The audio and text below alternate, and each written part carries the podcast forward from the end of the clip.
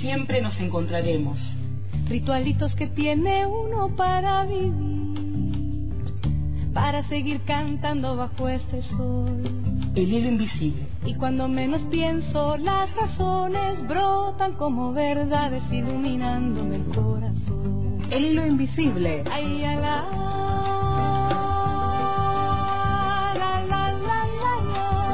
De 15 a 17.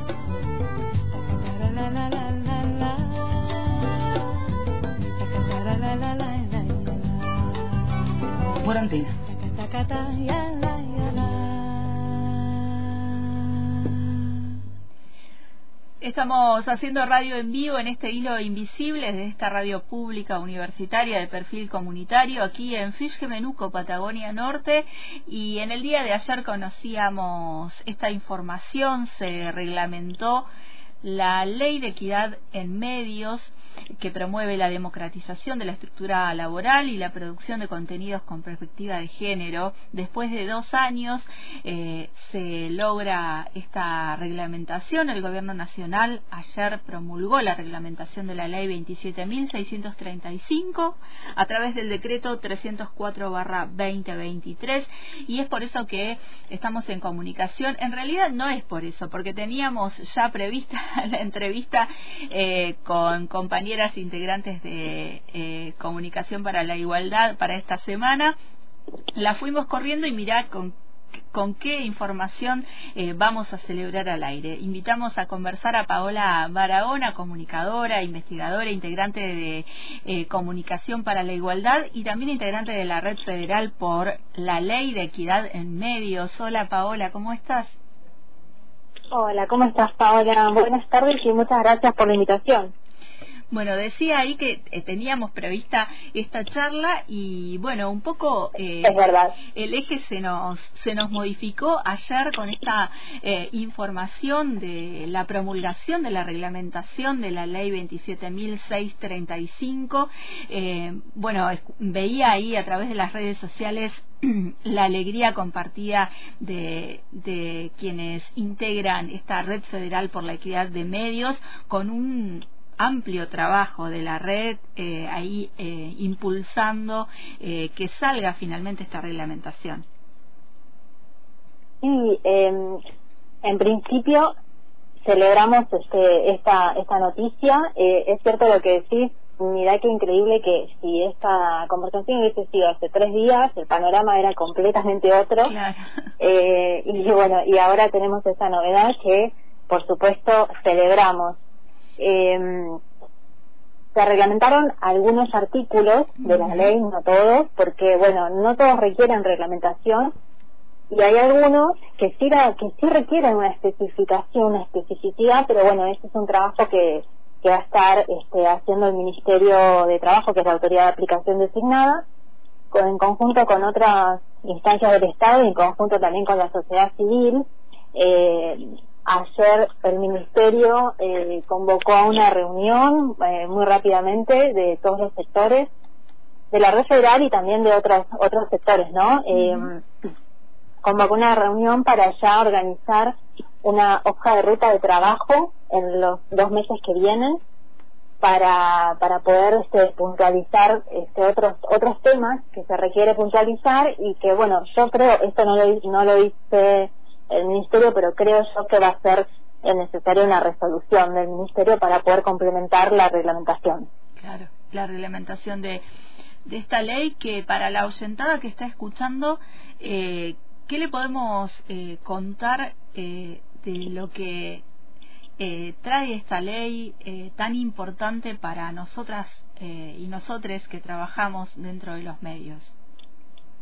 Bueno, esta ley viene a intentar este, reducir las desigualdades históricas, estructurales que eh, sufrimos las mujeres y las diversidades en esta profesión de la comunicación, ¿no? Desigualdades y exclusiones, violencia de género, violencias laborales, eh, un montón de problemáticas. Esta ley viene a, hacer una herramienta para eh, empezar a, a desandar todas, todas estas cuestiones negativas eh, viene a promover que los equipos de trabajo en los medios de comunicación sean más equitativos en, en la representación de los géneros, viene a promover capacitaciones permanentes en perspectiva de género, viene también a traer una mirada interseccional, eso me parece súper importante, eh, o sea, pensar también en clases sociales, sectores populares, eh, identidades culturales, edad, eh, discapacidades, no solamente en, identidades de género, ¿no? viene a, a promover este, que existan protocolos en los medios para abordar las violencias laborales de género eh, y algo también que me parece muy revolucionario cuando se pueda concretar es que es una ley que incluso va a incidir probablemente en la distribución de la publicidad oficial, este, que bueno, sabemos que eso es un tema bastante áspero en nuestro país. Así que mira lo de avanzar que es la ley eh, para tocar todos estos puntos.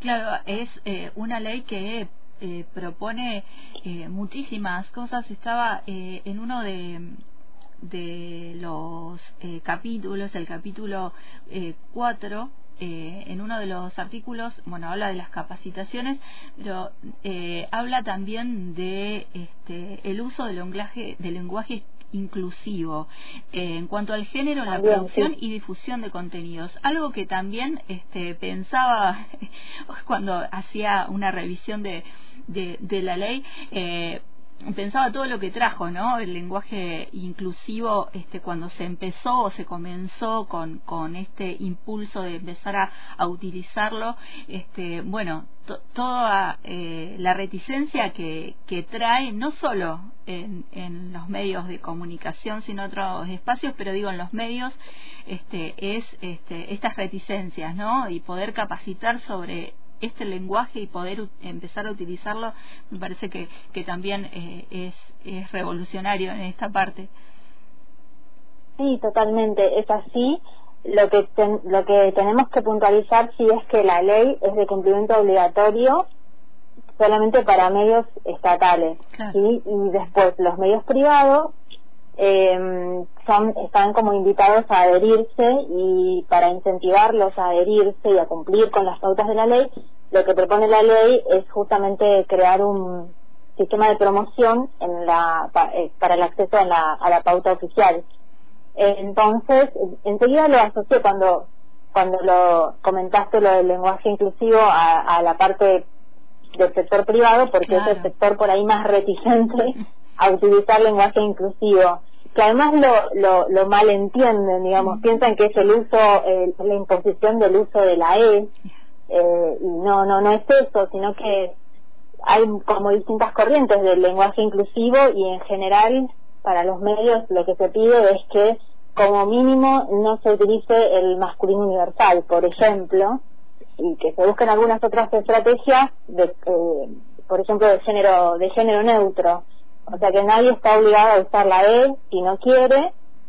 Eh, incluso los medios privados no están obligados siquiera a, a, adherir a la ley, ¿sí? es solamente por, un sistema promocional. Claro, pero ahí, este, bueno, están eh, invitados, eh, invitadas los medios privados a, a poder sumarse a esta ley, eh, porque, bueno, va a influir en su pauta este, publicitaria, digamos, estatal, eh, hay determinados ítems que o requisitos que van a tener que eh, tenerse en cuenta a la hora de, de recibir esta la pauta o ser evaluadas para poder recibirla, ¿no?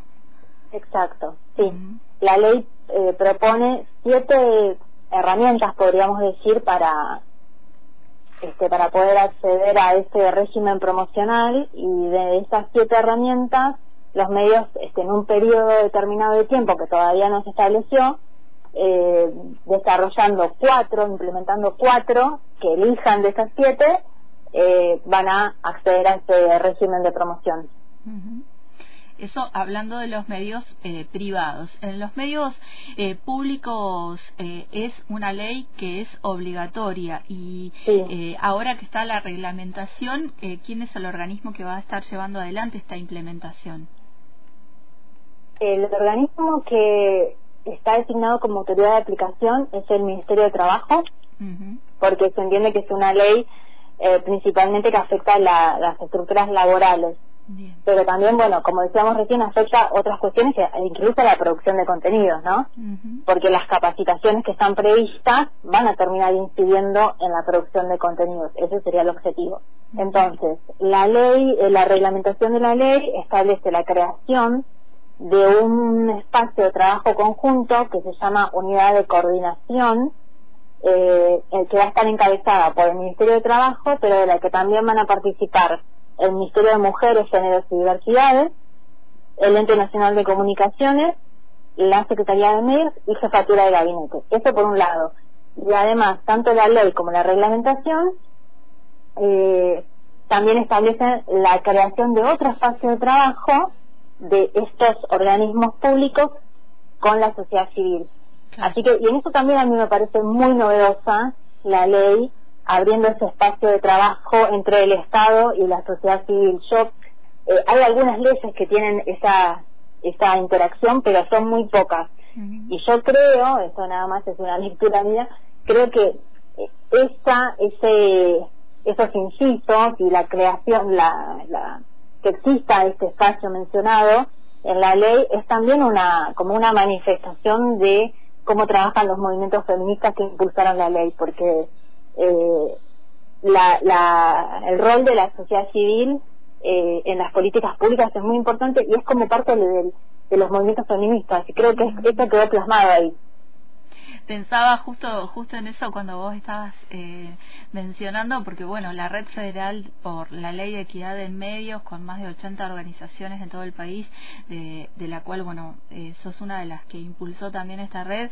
eh, eh laburó y mucho para que esta reglamentación saliera. Primero la ley y la reglamentación, digo, tiene este tinte de los feminismos de que se van logrando las cosas a fuerza así de, de movimiento, ¿no? Sí, totalmente. Pensemos, o sea, si hacemos una genealogía de todo esto, eh, esto empezó en 2020, incluso un poco antes, con dos organizaciones feministas muy importantes como la por un lado y Periodistas Argentinas por otro, que hicieron un trabajo de incidencia político muy grande en el Congreso de la Nación. La ley se aprobó. Después estuvo trabajando mucho tiempo, y esto quiero nombrarlo porque también me parece importante, la multisectorial audiovisual que agrupa a un montón de sindicatos de medios de comunicación y después eh, nos, nos suma la red federal que aparece en agosto del año pasado y todas estas organizaciones que, que, estoy nombrando integraron la red federal. Entonces, esto, claro, es como un ejemplo de, de, todo de, la militancia, del activismo, de la incidencia que puede generar la sociedad civil en las políticas públicas, claramente. Eh, a partir de, esta reglamentación, ahora como, bueno, decimos siempre que las leyes están y hay que seguirlas militando después. Este, ¿Cómo prevén desde eh, la red eh, continuar, acompañar, mirar, observar cómo se va desarrollando esta implementación? bueno, eso es justamente lo que se a hacer, como hay que diseñar como las, eh, los objetivos del espacio que habilita la ley de trabajo entre el Estado y la sociedad civil. Y mm, en principio se dieron estos dos meses de plazo como para hacer unas definiciones más específicas sobre qué se va a entender por lenguaje inclusivo, qué se va a entender por equidad, cuál es el porcentaje de la equidad, eh, que hay distintas posturas, ¿viste? eh, ¿Cómo va a ser el, la certificación de los medios que adhieran y cumplan con los requisitos mínimos para acceder al régimen de promoción por pauta oficial, cómo va a ser el registro de esos medios. Todo ese trabajo viene por, está por delante y es lo que tiene que liderar el, Ministerio de Trabajo que ese va a ser este ese rol eh, de acá para adelante y vamos a ir este, siguiendo todo lo que también se va a ir haciendo para que esto se pueda ir cumpliendo. En, eh, en la publicación Equidad de Género en Medios, Desafíos de un Nuevo Paradigma Comunicacional, eh, tenés ahí en la introducción un texto y hay una pregunta que, que, que te haces que te la voy a decir al aire para a ver si, si se modificó un poco en este en este andar, viste que a veces en esta en este andar contemporáneo de la contemporaneidad, este, una se va este, la subjetivación este, también modificando. Te haces esta pregunta: ¿podrá la ley de equidad de géneros en los medios remover las estructuras sexistas masculinizadas y patriarcales del periodismo y la industria de la comunicación argentina? Y te la hago yo ahora a ver qué, qué dice Paola. es una pregunta muy muy muy ambiciosa. Eh, ahora que ya tenemos la reglamentación, ¿no? Yo creo que sí, creo que sí, creo que no sé en el corto plazo, eh, pero sí podemos eh, como ser optimistas en el mediano plazo y, también creo que, que hay que hacer un gran trabajo con los medios privados porque los medios privados son siempre como muy refractarios a todas estas políticas y nada, tenemos que encontrar una forma en que todas las partes eh, ganen en el proceso. Este, porque, bueno, los medios privados piensan que van a perder publicidad oficial, eh, por ahí no les interesa tanto la cuestión de género, no les están en contra del lenguaje inclusivo, entonces no todos, ¿no? Eh, en este en este libro que vos mencionaste, por ejemplo, está el diario Perfil que participó y tiene una defensora de género de, de, de las primeras épocas. eh, pero bueno, creo que hay que hacer unas, hay que hacer un, un espacio de, de, de conversación con los medios privados, este, para que para que para que pueda haber cambios realmente a mediano plazo. Cambios eh, que se pretenden sean eh, profundos en estas eh, en este tiempo en donde bueno las comunicaciones eh, van bueno siempre fueron formadores de subjetividades en la sociedad pero digo ahora con este los transmedias y demás eh, crean este pensamiento crean subjetividades crean en lo contemporáneo también cultura eh, y, y digo es muy necesario la profundidad de cambio que debemos hacer ahí para que esto este, vaya no de a poquito sí y también como este es un es un medio universitario, eh, me parece que las, los lugares en donde se estudia comunicación, donde se estudia periodismo y todas las carreras afines también tienen una eh, un rol muy importante que, que cumplir. Este, muchos, eh, muchos, muchas casas de estudios no tienen este, incluida la perspectiva de género en sus en sus formaciones, entonces eso también es algo que está pendiente porque es necesario que también los nuevos profesionales o los próximos profesionales también tengan esa formación eh, en género y también en una mirada interseccional. Así que bueno, hay mucho trabajo para hacer desde todos los, los ángulos de los que mires la cuestión. Esta ley de equidad de género reglamentada ya en nuestro país eh, también habla y es a nivel general y la ley tiene ahí también eh, la transversalidad de de los feminismos o de la mirada de, género eh, transversal en los medios. Digo, porque a veces pasa que este, muchos eh, medios dicen, tengo la agenda de género, entonces cumplo un poco con esta parte que me toca de informar algunas cuestiones. Digo, la mirada es transversal en los medios, por lo menos en nuestros medios públicos, que es lo que queremos, ¿no? Sí, tal cual, es eso, es transversal, sí, coincido totalmente. Eh, bueno, Paola, eh, gracias por atender a la radio pública universitaria de aquí de Fisque Menuco.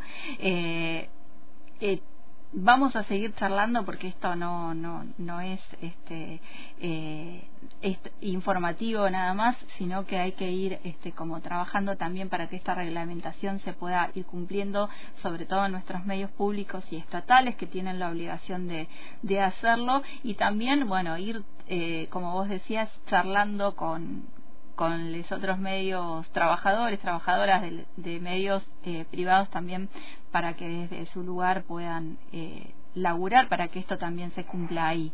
Eh, así que te agradezco esta charla y, y bueno, y poder eh, en el aire de, de, la radio compartir la felicidad que que es eh, tener la reglamentación y bueno, tomar ahí la posta de, de militarla ahora. Bueno, yo te agradezco muchísimo el interés y bueno, este rato de, conversación y quedamos a disposición para lo que necesiten. Te mando un abrazo desde aquí, desde esta eh, Patagonia, para para sí, para para vos y las compañeras también de comunicación para la igualdad. gracias, un abrazo, Paola. chao, chao. Hablábamos con Paola Barahona, comunicadora, investigadora, integrante de, la Asociación Civil Comunicat para la Igualdad, integrante de la Red Federal por la Equidad de Medios. En el día de ayer conocíamos la promulgación de la reglamentación de la Ley 27.635 a través del decreto 304-2023 en el boletín oficial. Eh, es la reglamentación de eh, la Ley de Equidad de Género en servicios de comunicación.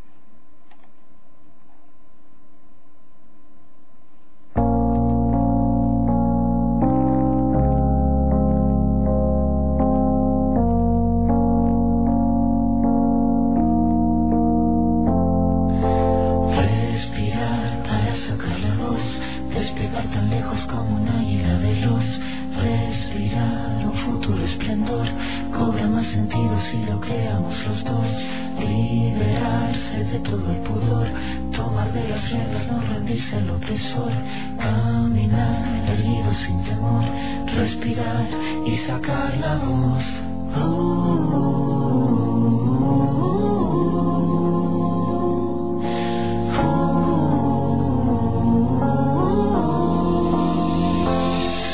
los bolsillos vacíos, los labios partidos la piel con escama cada vez que miro hacia el vacío, las suelas gastadas, las manos atadas, la puerta de entrada siempre tuvo el cartel que dijo que estaba cerrada.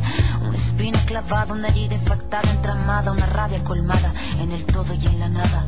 El paso torpe al borde sin acorde cada vez que pierdo el norte. Tengo la pérdida del soporte, el tiempo que clava me traba, la daga me mata, filuda la flama sin calma, que de las manos se me escapa, pero tengo mi rincón florido la voz. No estoy sola, estoy conmigo.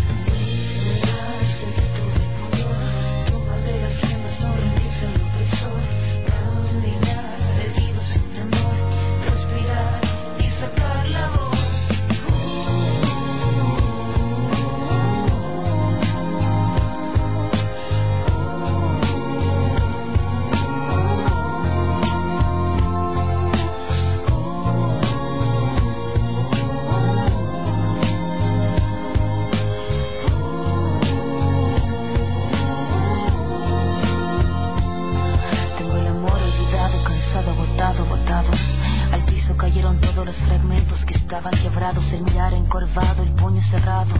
No tengo nada, pero nada suma en este charco. Mandíbula marcada, palabra preparada, cada letra afilada hasta la cresta de la oleada. Sin pena ni gloria, escribir esta historia. El tema no es caerse, levantarse es la victoria, venir de vuelta, abrir la puerta, estar resuelta, estar alerta, sacar la voz que estaba muerta y hacer la orquesta, caminar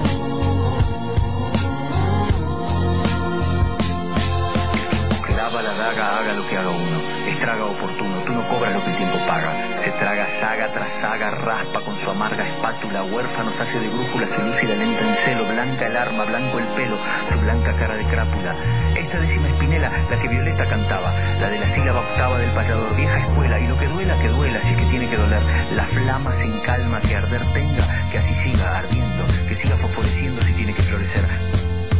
En un cordel, a colgar la copla que el viento mece, que pocas veces merece, cada pena suelta voz, cada tos, pensando en sacar la voz.